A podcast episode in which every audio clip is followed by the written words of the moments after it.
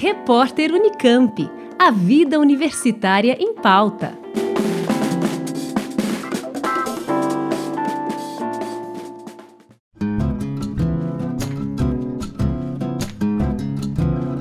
Após um mês de atividades na Unicamp a convite do IDEA, o Instituto de Estudos Avançados da Unicamp, o físico italiano Francesco Vissani encerrou no final de setembro sua participação no programa César Lattes do cientista residente. Durante o mês que passou na universidade, ele ministrou palestras de divulgação científica e também um minicurso, atividades voltadas tanto ao público geral como a estudantes de ensino médio ou de cursos de graduação da Unicamp, como foi o caso da palestra Por que o Sol Brilha?, em que os estudantes do ensino médio de diferentes escolas da cidade lotaram o auditório da Biblioteca Central César Lattes, no campus de Barão Geraldo. Especialista na área de neutrinos, Vissani é mestre pela Universidade de Pisa e doutor pela Escola Internacional Superior de Estudos Avançados, ambas na Itália. Atualmente, ele é diretor de pesquisas do Instituto Nacional de Física Nuclear e professor do Gran Sasso Science Institute. Em entrevista ao jornalista Guilherme Gorgulho, do IDEA, Vissani refletiu sobre a temporada de trabalho na Unicamp. So the, the, there were this mini course, no? and these public lectures. Sobre o minicurso, eu fiquei muito satisfeito, porque houve uma diversidade entre os participantes, mas eles participaram ao longo de todo o curso e entenderam que não era parte do currículo e o fizeram apenas por perceber que valia a pena. Agora, sobre as palestras abertas ao público, não tenho muita certeza, porque tenho consciência de que meus atributos de showman não são muito bons e minhas qualidades em inglês não são muito boas. E sinto muito, talvez não sejam até em italiano. Então, fiquei com a impressão de que a discussão na forma como compreendemos o Sol e a partícula fantasma, o neutrino, para ver o centro do Sol, de alguma forma foi considerado interessante.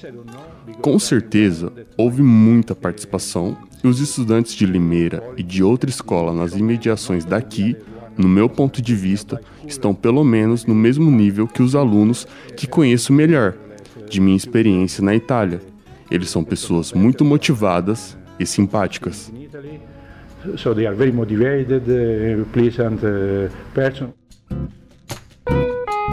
O físico Francesco Vissani também falou sobre os estudos que tem realizado no Gran Sasso Science Institute em torno dos neutrinos.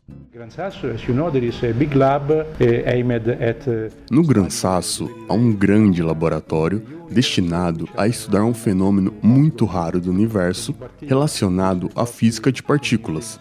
Especificamente, estudar essa partícula fantasma, o neutrino, na busca de um fenômeno raro, como o que eu descrevi na minha palestra, que é a criação da matéria. Além disso, também buscamos partículas hipotéticas, a chamada matéria escura, que é uma partícula completamente hipotética, mas poderia significar muito para a observação cosmológica. Então, parece que há muito mais matéria no universo do que vemos, cerca de cinco vezes mais mas ninguém sabe o que é. Mesmo que não tenha sido claramente provado até agora, essa ideia de uma partícula completamente nova é considerada plausível.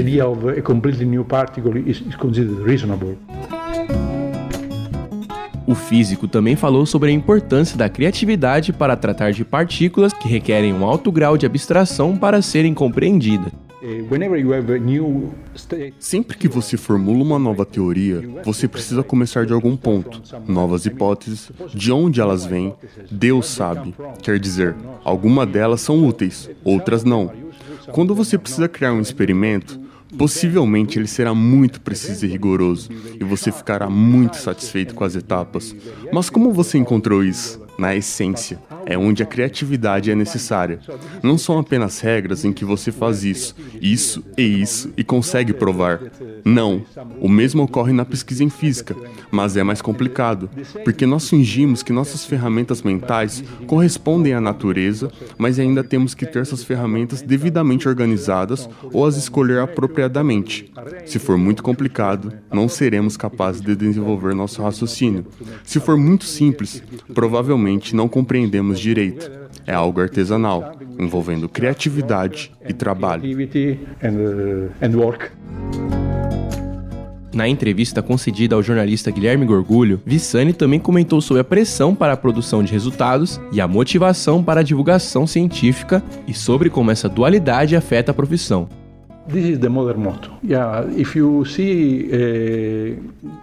Esse é o lema moderno. Se você for ver grandes cientistas que lideraram a ciência, como Max Planck, Enrico Fermi ou Werner Heisenberg, mas mesmo pessoas antes deles, como Bernard Riemann, que foi um grande matemático, muitos deles costumavam praticar a comunicação da ciência para o público. Talvez eles estivessem errados e nós certos. Talvez eles estivessem certos e nós errados. No entanto, penso que não estamos errados. Há várias razões para fazer isso. Uma delas é, de alguma maneira, permitir que outras pessoas juntem-se à iniciativa. Outra razão é que os contribuintes estão pagando nossos salários, o que torna isso provavelmente mais uma obrigação. Eu acho que é uma desculpa dizer isso é muito difícil. Não acredito que seja justo. Há outra razão. Ao tentar explicar o que fazemos, nós compreendemos um pouco melhor. Isso não é apenas vamos dizer assim, minha limitação psicológica, mas percebi que, ao ler um artigo de Riemann ou Fermi, à medida que estavam explicando, eles estavam modificando ou melhorando algo. Talvez o último ponto, que talvez seja o mais importante, é que nós gostamos muito de dividir a ciência em parcelas muito pequenas. No entanto, sob esse ponto de vista da unidade do conhecimento, se pensarmos em termos da filosofia da natureza, essa atividade de palestrar ou discerminar é a mais próxima do cerne do que a ciência deveria ser. Por exemplo, percebi que os alunos de doutorado com quem tive a honra de trabalhar participaram desse processo dando palestras para estudantes secundaristas. Eu os encorajo fortemente e os ajudo a fazer isso. Eles estão se tornando melhores, mais fortes e até mesmo fazendo a ciência melhor.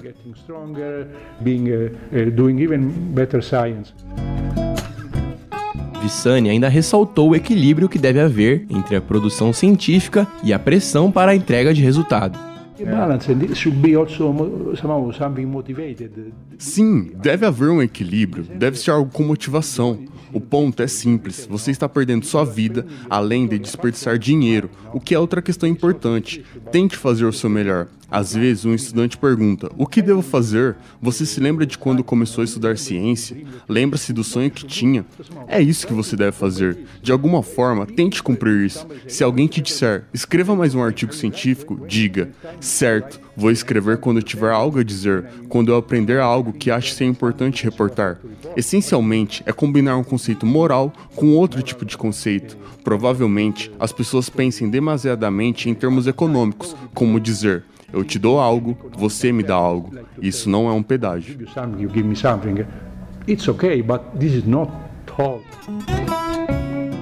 Quem quiser pode conferir no portal da Unicamp a íntegra da entrevista com o físico italiano Francesco Vissani, que foi o primeiro convidado do programa Cesar Lattes do Cientista Residente, que é uma iniciativa do IDEA, um Instituto de Estudos Avançados da Unicamp.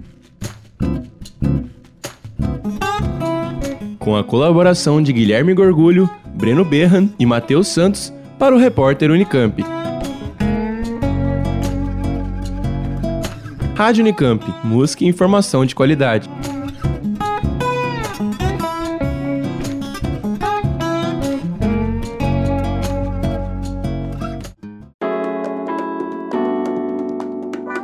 Repórter Unicamp. A vida universitária em pauta.